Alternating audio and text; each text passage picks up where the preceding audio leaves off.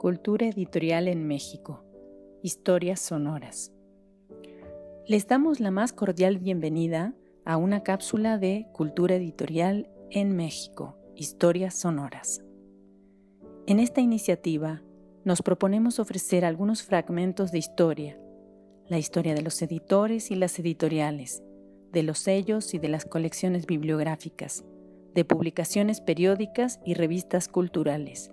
En una palabra, las historias de los agentes y proyectos culturales que han permitido el surgimiento, consolidación y construcción de la edición en México. En esta ocasión hablaremos de los talleres gráficos de la Nación y la tipografía mexicana en la década de 1940. La investigación y texto han sido preparados por Marina Garone Gravier. La lectura estuvo a cargo de Fernanda Sosa. De los diversos aspectos que interesan a la teoría del diseño gráfico en México, la historiografía es una de las áreas más jóvenes, y por ello mismo, una que ofrece numerosas oportunidades de exploración. Si en un ensayo de 2011 dábamos cuenta de la producción escrita de la década de los años 1990 e identificábamos entre los núcleos discursivos los cuestionamientos derivados del viraje tecnológico por el arribo de la computadora a la práctica del diseño en el país, su impacto en la identidad visual local y en las estructuras educativas de la cultura visual, en estudios más recientes, procuramos indagar cómo la historia del diseño, en particular el editorial, y un cierto canon visual, se moldearon a partir de la historia del libro y de la disciplina bibliográfica. En esta ocasión, pretendemos abordar otro aspecto de la historiografía del diseño mexicano, el que analiza la presencia e impacto de discursos políticos de alcance nacional en el desarrollo de la profesión misma, a través de las grandes instituciones del Estado, y se hacen presentes en piezas de diseño. Si bien este ejercicio de revisión puede hacerse para distintos momentos históricos, el caso que nos interesa presentar aquí se centra en la década de 1940, momento sociopolítico en el que se inicia lo que se ha denominado el milagro mexicano, un periodo en el que se consolida un discurso de fuertes rasgos nacionalistas, fruto de la estabilidad política y financiera que había alcanzado México tras la Revolución mexicana y en el cual contribuyó positivamente el complejo panorama internacional de entreguerra. Los objetos que vehiculizarán el análisis historiográfico que pretendemos realizar son dos muestras tipográficas publicadas respectivamente en 1940 y 1943 en los talleres gráficos de la Nación.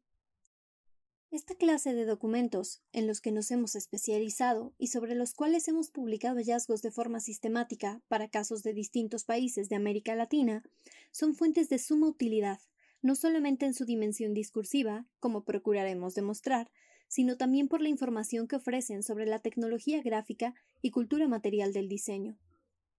Las muestras de letra y el diseño gráfico han mantenido a lo largo del tiempo una relación utilitaria. Si bien existieron catálogos tipográficos desde el siglo XV, el uso de los mismos como fuente para la historia del diseño se remonta, de forma clara, al seminal estudio de Daniel Updike, Printing Types. Fue en 1922 cuando el investigador norteamericano dio a luz un descomunal trabajo en el que el catálogo de letras, ese documento huidizo e inconstante de las colecciones bibliográficas, ocupaba el centro de atención para la elaboración de una cierta historia de la tipografía, una historia que registraba a los creadores en letras, sí, pero también a los fundidores, impresores y distribuidores. El efecto Updike se ha dejado sentir de manera episódica desde entonces, pero sin duda, desde hace poco más de una década, las muestras han vuelto a estar en el foco de mira de los diseñadores gráficos, quienes abrevan en ellas como arcanos de inspiración para surtir el mercado de insólitos revivals. Pero, además de fuente para la producción industrial, esos documentos impresos también han cobrado nueva vida gracias a la nueva generación de historiadores de la tipografía que les han dedicado trabajos sistemáticos. Además de las claves clásicas que predica el abordaje de estas piezas en el estudio particular de las muestras, estos objetos son tomados aquí como una ventana a la historia misma de la profesión, es decir, como una fuente primaria que permite analizar prácticas discursivas que emanan desde que convergen hacia la profesión del diseño y visibilizan algunas de las posibles relaciones entre política y diseño. Para llevar adelante el objetivo que nos hemos propuesto, articulamos el estudio en tres partes. En la primera, ofreceremos los datos históricos que permiten conocer el contexto sociopolítico de México en la década de 1940, momento en que se publicaron las muestras tipográficas de nuestro interés. En la segunda sección, mencionaremos los principales hitos de la cultura y la edición en el país de ese periodo para aquilatar el papel específico de los objetos de nuestro análisis en la formación de los diseñadores y tipógrafos de México. Finalmente, analizaremos el contenido y estructura de las dos muestras de los talleres gráficos de la Nación. Como mencionamos al inicio, el impacto de los discursos políticos en la conformación profesional del diseño se puede explorar para distintos momentos históricos. Sin embargo, en este caso nos interesó revisar la década de 1940, porque fue a partir de entonces cuando en el país inició el denominado milagro mexicano. El principal marcador que inauguró dicho periodo fue la industrialización en prácticamente todas las esferas productivas y un consecuente crecimiento económico. Esos dos avances contribuirían a poner a México en la ruta de las naciones modernas. Que dicho auge se diera en ese momento fue resultado de factores tanto internacionales como locales. A nivel exterior, es innegable el papel que jugó la rearticulación de poderes y fuerzas mercantiles, financieras y productivas derivadas de la Segunda Guerra Mundial. México, que se había mantenido neutral, declaró la guerra a las potencias del eje a causa del hundimiento, en 1942, de una serie de buques petroleros de bandera nacional en el Golfo de México. El país se posicionó como un aliado estratégico de Estados Unidos, en tanto proveedor de recursos naturales para la industria armamentista, hecho que modificó de manera radical su balanza comercial y exportadora, con un importante incremento positivo en el PIB que, sin embargo, a lo largo generaría un nivel de dependencia global irreversible con el vecino del norte. En ese convulso contexto internacional, otro elemento que tuvo un impacto innegable en la cultura local fue el asilo que el gobierno mexicano dio a numerosos grupos de exiliados de la Guerra Civil Española. Entre 1939 y 1942 llegaron al país alrededor de 22.000 refugiados, entre los cuales figuró un nutrido grupo de intelectuales y artistas, entre quienes hubo personalidades que influirían en el diseño gráfico local, como Miguel Prieto, Joseph Renaud, Max Aub y Vicente Rojo.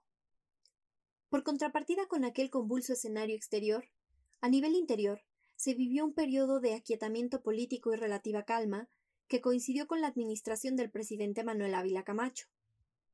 México experimentó un crecimiento económico sin precedentes en los sectores primarios, sobre todo la industria. Pero ese crecimiento se dio en un marco de proteccionismo, es decir, que prácticamente no hubo competencia.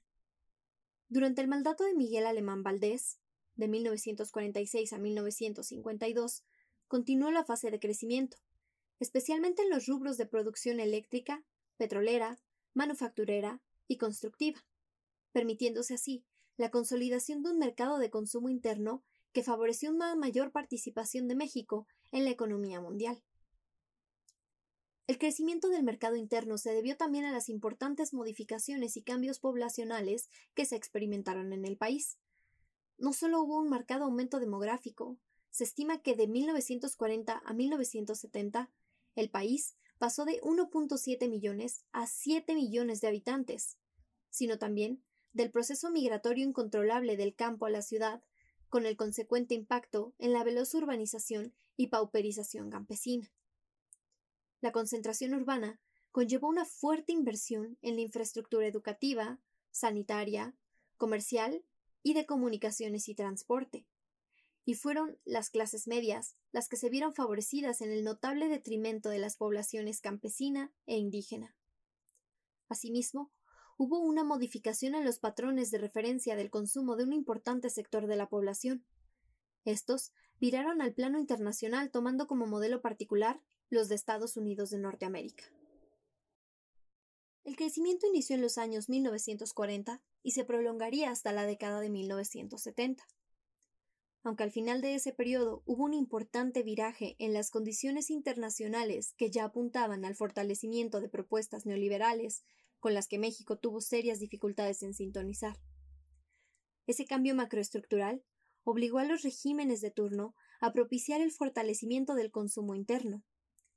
Eso se dio con una política de sustitución de importaciones, pero como se dijo, en el marco de un modelo proteccionista que reforzó la cautividad del mercado local y debilitó la competitividad de la industrialización mexicana.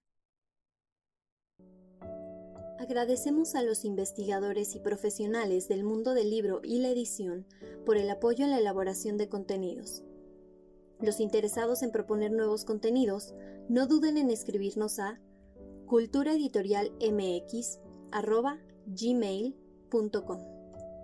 Los invitamos a seguirnos en Cultura Editorial en México, Historias Sonoras. Gracias por su atención.